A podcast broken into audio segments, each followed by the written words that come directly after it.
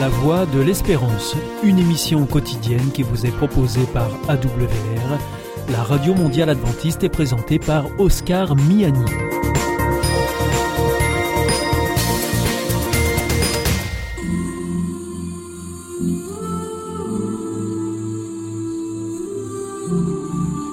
L'instant Bible. La Bible à la portée de tous. Présenté par Nafi Bonin. Bonjour à tous, j'espère que vous allez bien, que vous avez passé une super semaine. On est très heureux de vous revoir. Aujourd'hui, on va aborder euh, l'heure de son jugement. Et on va aborder ce thème avec le pasteur Élise Lazarus. Comment vas-tu Élise? Ça va, je te remercie. Passé une bonne semaine Ouais, plutôt bien. Bien. Et on va aborder euh, la thématique également avec le pasteur Camille Gétro. Comment vas-tu? Coucou, moi je suis en pleine forme. Ça va? Très très bon moral, très très bon moral. C'est important. La semaine dernière, on a parlé euh, de Ninive et que Dieu a été très clément et il a hum, pardonné. Mais parfois, Dieu dit stop et il dit vraiment stop. Et pour ce faire, je vais demander à Élise de nous raconter l'histoire de Sodome et Gomorre. Comment ça a fini? Quel est le contexte? Qu'est-ce qui se passe? Alors, Sodome et Gomorre, c'est euh, deux villes qui, un peu comme Ninive, euh, vivaient vraiment dans l'immoralité la plus complète. Et quand je dis immoralité, euh, c'est pas juste euh, ils avaient des mœurs légères, ce qui était le cas. Hein. C'est pas tant le problème. Le problème, c'était que tout le monde vivait dans l'insécurité. C'était la loi du plus fort. Je prends ce que je veux. Je prends ton argent. Je prends euh, ta vie. Je prends ton corps. Euh, sans, sans que tu puisses te défendre. Pardon, je, je fais un rapport avec, euh, avec des super-héros, mais pour ceux qui connaissent euh, Batman, vous imaginez Gotham sans Batman et à quel point ça a dégénéré, c'est Sodome et Gomorre. Non mais vraiment, c'est cette insécurité-là qui a lieu et où c'est devenu normal et une façon de vivre. Et donc, il y a un, un homme de Dieu qui vivait là, qui, vivait là, qui s'appelait Lot. Et, Dieu va envoyer des anges pour lui dire il faut que tu sortes de cette ville parce que Dieu va la détruire. C'est plus possible. Cette ville-là est devenue tellement pécheresse qu'on ne peut pas laisser continuer ça. Donc Dieu va tout détruire. Et il va détruire ces deux villes. En effet, il n'y aura pas de retour en arrière. Les villes vont être détruites. Merci. Mais j'ai trop pourquoi Dieu euh, a décidé de détruire entièrement cette ville? Et pourquoi euh, à Ninive il a fait une exception? Je ne crois pas qu'il ait décidé de, de faire une exception à Ninive. Je crois que les Ninivites ont eu un choix devant eux qu'ils ont choisi et que les Sodomites et les, euh, les gens de euh, Gomorre, les Gomoriens peut-être, je ne sais pas comment on dit, eh bien, ils avaient un choix devant eux et ils ont choisi. Mais pour bien illustrer, j'ai un petit passage que je voudrais lire, pour bien illustrer à quel point ces gens-là étaient durs. Hein. Euh, Dieu, il y a quelqu'un de bon dans cette ville-là, il ne reste plus qu'un qui s'appelle Lot. Et Dieu envoie deux anges pour le prévenir de devoir partir. Bon. Et alors, je suis dans Genèse 19, et il est dit, vers le soir, deux anges arrivent à Sodome, Lot est assis à la porte de la ville, dès qu'il les voit, il se lève pour aller à leur rencontre. Il les invite, je résume un petit peu, hein, pour arriver au passage qui m'intéresse, il les invite, et Lot insiste pour qu'ils rentrent chez lui. Il leur fait un repas, et je dis au verset 4, ils ne sont pas encore couchés, quand les hommes de la ville de Sodome entourent la maison. Du plus jeune au plus vieux, tous sont là, sans exception. Ils appellent Lot et lui disent, où sont les hommes qui sont venus chez toi cette nuit? Fais-les sortir, nous voulons coucher avec eux. Bonjour le sens de l'hospitalité. Et ensuite, les anges vont frapper ces hommes-là de cécité, ils vont devenir aveugles. Et la Bible dit, ils rendent aveugles, les anges rendent aveugles tous ceux qui sont à l'entrée de la porte, du plus petit jusqu'au plus grand. Alors ces gens ne peuvent plus trouver la porte. De sorte qu'ils ne peuvent plus trouver la porte. Ça veut dire que même frappés de cécité, ils essaient encore de trouver la porte. Autrement dit, ces gens-là sont dans un niveau de mal qui a complètement bousillé leur intelligence, quoi. Et, et ils sont complètement déjantés, complètement déjantés. À ce stade-là, je crois qu'il reste plus grand-chose à faire pour les sauver. Et, et si tu veux encore pousser le bouchon, euh, il y a un monsieur qui s'appelle Abraham, c'est l'oncle de Lot. Et c'est qu'Abraham, il est connu hein, dans le monde des chrétiens pour être vraiment le père des croyants. Et Dieu dit à Abraham que voilà, Lot est dans une ville très dangereuse et que la ville va être détruite. Et Abraham va faire une négociation avec Dieu. Et, et Abraham va dire si s'il y a 100 hommes bien dans cette ville, et t'imagines, c'était des grandes villes, ne détruis pas la ville. Et Dieu dit oui, s'il y en a 100, ça marche. Et puis, et, et puis Abraham va baisser au fur et à mesure. 100, 50, 30, 20, il finit à 10. S'il y a 10 hommes bons dans cette ville, est-ce que tu épargneras la ville? Et Dieu dit oui, s'il y a 10 hommes bons, et quand il dit homme, c'est humain, c'est pas juste les mâles. S'il y a 10 humains bons, j'épargnerai la ville. Et, et Dieu dit, mais il n'y a pas 10 hommes bons. Il n'a pas trouvé 10 hommes bons dans toute une ville. Ça te dit le niveau de, de corruption et, et- et de méchanceté qui devait avoir lieu. Jétro, qu'est-ce qui a poussé euh, la famille de Lot à aller vivre dans, un, dans une telle débauche, en fait? Je ne sais pas s'ils ont voulu aller vivre dans une telle débauche. Peut-être que les choses ont évolué. Euh, en fait, euh, seulement certains en ont pris goût, puisque la femme de l'autre n'a pas voulu quitter la ville. Euh, ça, c'est le problème de, de... Pour le dire en une phrase, on n'est pas imperméable. On n'est pas imperméable. Il y a des gens qui vivent dans un contexte vraiment chouette, mais qui demeurent un petit peu, qui sont corrompus dans leur tête. Et puis il y a des gens qui vivent dans un contexte pourri, mais qui demeurent à peu près sains dans leur tête, à peu près. Mais on n'est pas imperméable. Ça veut dire que si tu fréquentes sans cesse des gens qui euh, parlent de, de faire des choses mauvaises, qui font des choses mauvaises, au bout d'un moment, tu es influencé d'une manière ou d'une autre.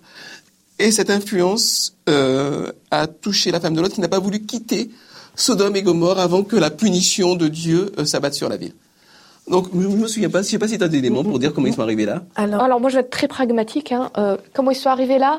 Il y avait des, des, des soucis entre Abraham et Lot qui étaient Oui. tous les deux très riches avec beaucoup de troupeaux. Ils ont dû se séparer et Abraham a dit tu veux aller où? Dans la campagne ou à la ville? Et Lot elle fait la ouh ville. la ville ça a l'air sympa. C'est comme ça qu'ils sont arrivés. Mais pas délibéré à proprement de, de façon très pragmatique, c'est sympa la ville.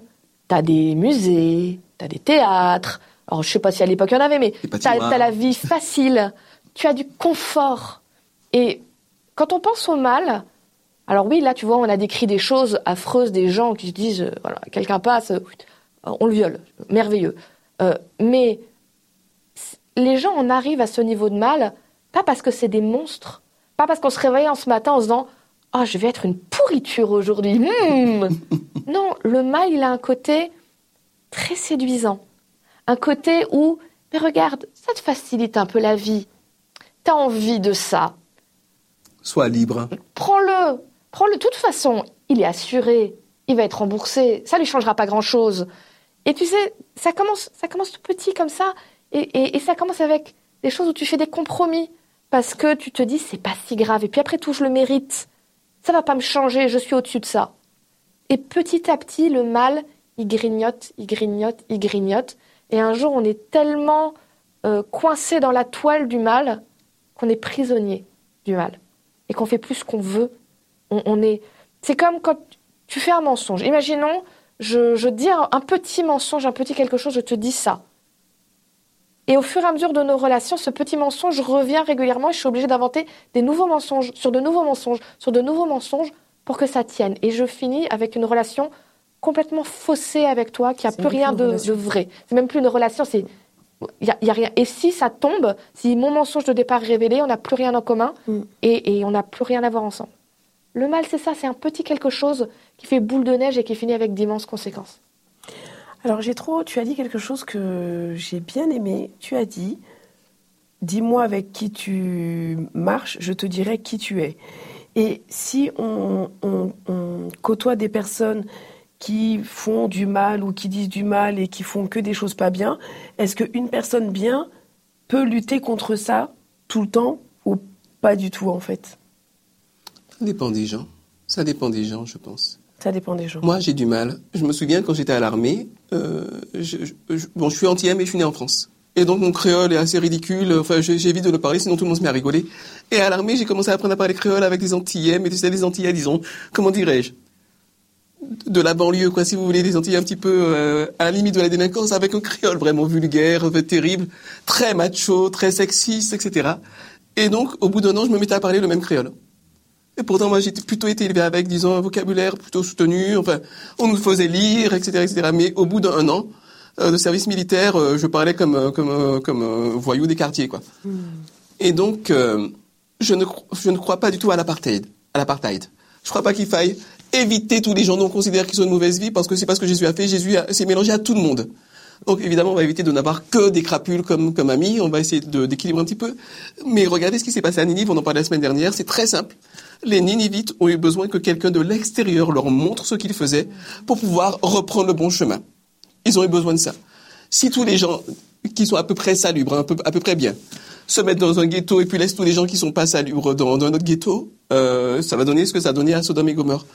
Donc je crois qu'il faut faire gaffe à ce qu'on fait, mais ne pas non plus être dans la paranoïa et euh, se dire attends lui il a cette mentalité là je vais pas lui parler. Non non Jésus ça est venu jugé. ça serait se dire je considère ce serait jugé. bah voilà ce serait se placer au-dessus et c'est pas ce que Jésus a fait. Jésus s'est mélangé avec tout le monde.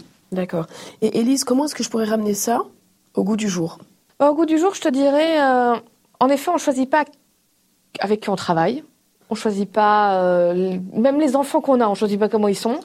Euh, on peut choisir à la limite ses amis oui. mais surtout on peut choisir ce qu'on accepte ou pas dans une relation alors oui, moi je suis pareil que toi, je pense pas qu'il faille euh, séparer et être que entre gens bien et sains et qui sont voilà toujours très posés, calmes et qui ne sourient pas. Non, on va pas commencer à rentrer dans des trucs comme ça. Mais excuse-moi, je te coupe, mais pour l'heure du jugement et pour Sodome et Gomorre, comment je pourrais me dire aujourd'hui où se trouve Sodome et Gomorre, où est ma place et qu'est-ce que je dois faire? En fait, Sodome et Gomorre est partout. C'est-à-dire que hmm. euh, je veux pas dire que le monde c'est un Sodome et Gomorre, hein, mais hmm tu as un peu de Sodome et Gomorre partout. D'accord. Et c'est là où je dis, euh, dans tes relations avec les autres, c'est toi qui choisis quel genre de relation tu vas avoir. Je reprends ce que disait Gétro. Euh, à l'époque, et c'est pas du tout un jugement, hein, ce n'est qu'un exemple, il aurait très bien pu dire quand il était avec ces personnes, quand elles commençaient à avoir un langage ordurier ou à, à dire des choses sales sur les femmes, de dire les gars, je vous aime bien, mais là, ciao, c'est sans moi, et partir ça ne l'empêche pas de rester en contact avec ces personnes, mais juste de dire s'il y a tel comportement, s'il y a telle chose qui se fait, c'est sans moi. Et que ça m'influence. C'est ça. Je, ne veux pas faire partie de ça.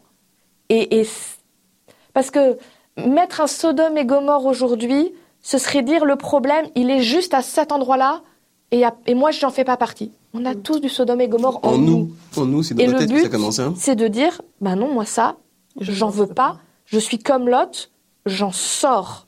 Et ça, c'est un combat de tous les jours de dire, euh, c'est pas moi, euh, qu'est-ce que je pourrais avoir? Si, de, temps en temps, euh, si j'ai des conversations avec des amis, des choses mhm. comme ça, et que quelqu'un commence à cracher sur une autre personne, c'est mon rôle de dire, là, c'est mon Sodome et Gomorre à moi. J'en veux pas. J'en veux pas. J'en veux pas, donc écoute. Un bel exemple. Ne me parle pas de ça, ça ne m'intéresse pas on parle d'autre chose, et si tu veux parler de ça, moi, je, suis ailleurs. Très bel exemple. Et j'ai trop, Sodome et Gomorre est partout. Est-ce que ça veut dire que Dieu va détruire la terre? Dieu va sauver la terre. Et parfois, sauver la terre, ça passe par euh, une forme de purification. Euh, et franchement, moi, je la souhaite. Je la souhaite. Même si moi, je devais disparaître, je la souhaite. J'ai vraiment hâte qu'un beau jour, la promesse de la fin de la Bible, où on te dit, un jour, il y aura plus de larmes, il y aura plus de guerre, il y aura plus de misère. J'ai tellement hâte que ça arrive. Le, malheureusement, parfois, le, christianisme historique a, eu, a instrumentalisé le, jugement pour flanquer la trouille aux gens. Attention, Dieu va vous tuer, Dieu va vous torturer, vous jeter en enfer, etc.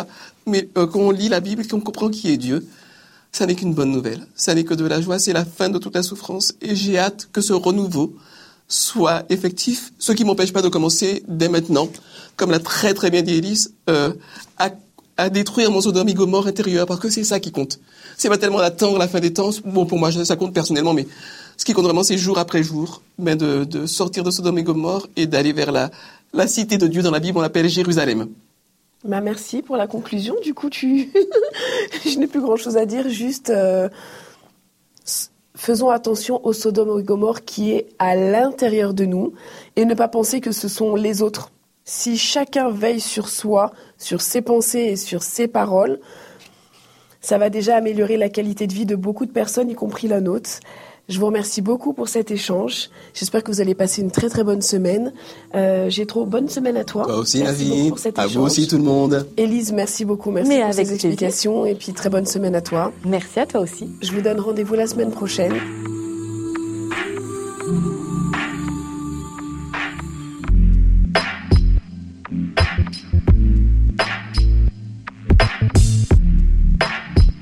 C'était l'instant Bible présenté par Nafi Bonin.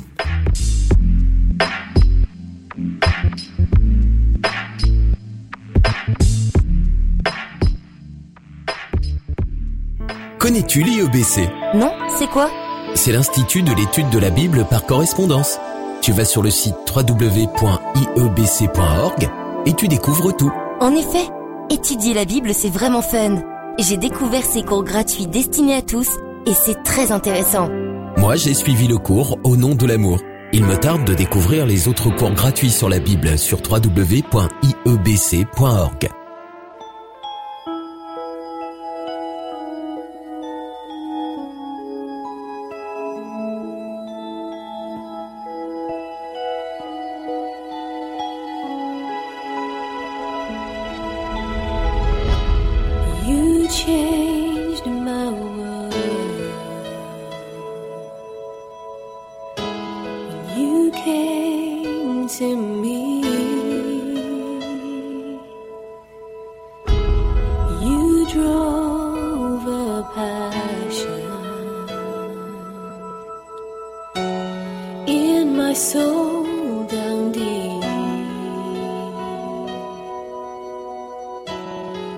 to find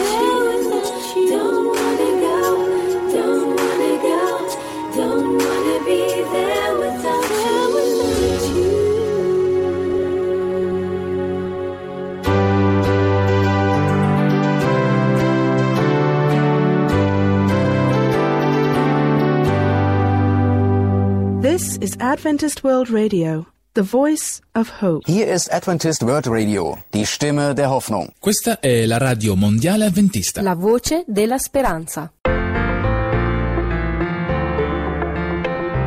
La revue Santé avec le docteur Jean Lincey est présentée par Oscar Miani. Docteur Jean Lincey, bonjour. Bonjour Oscar. Merci de nous retrouver au micro de la revue Santé. Vous nous proposez chaque semaine une revue de presse santé et aujourd'hui au menu, eh bien, vous nous parlerez de la prise de vitamine B8, du risque de démence plus élevé chez les footballeurs et aussi de la pollution accrue dans le métro de Paris. Docteur Jean Lincey, on revient tout de suite sur notre premier sujet, sur la prise de vitamine B8. Qu'est-ce qu'il y a à en dire? Ah ben, Écoutez, un exemple de la complexité de la médecine moderne. Hein.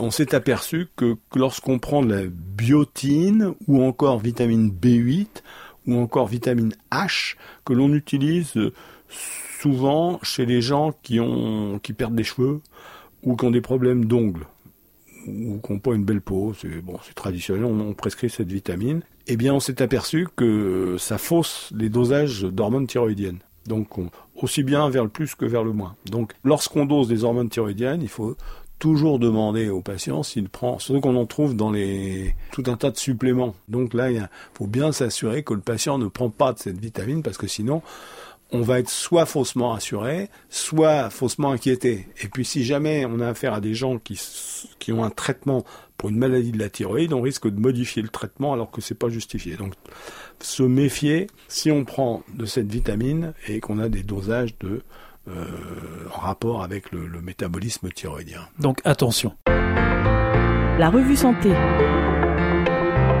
Par ailleurs, euh, docteur Jean Lincey, eh bien, une étude qui montre que le risque de démence est plus élevé chez les footballeurs. Oui, ça fait longtemps qu'on en parle.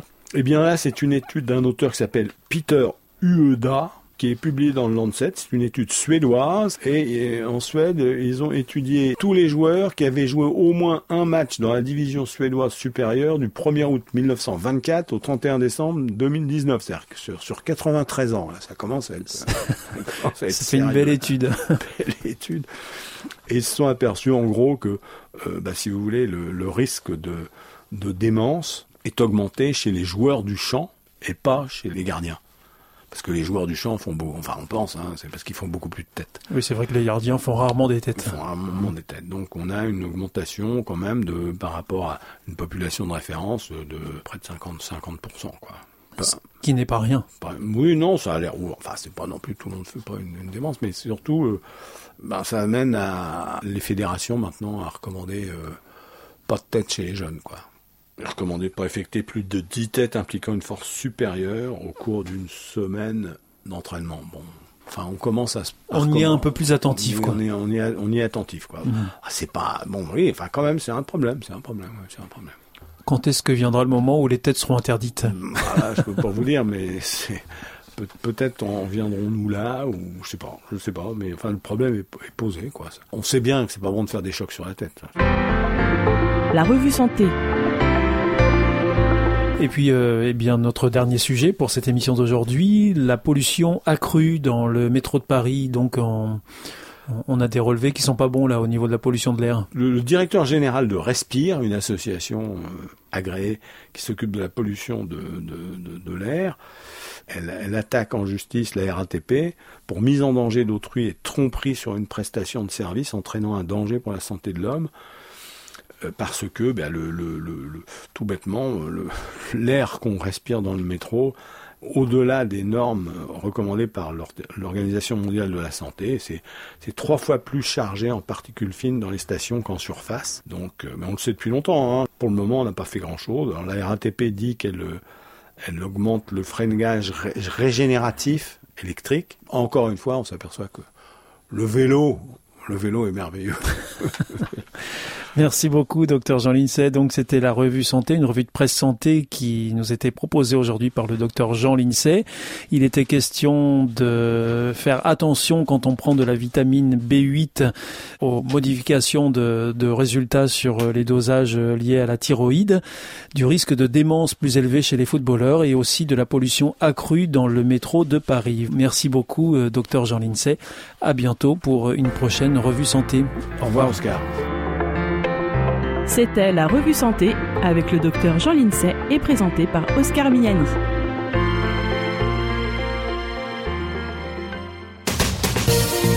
Notre émission est maintenant terminée. C'était la Radio Mondiale Adventiste, la voix de l'espérance. Je vous souhaite à présent une très bonne continuation. Que Dieu vous bénisse. À demain.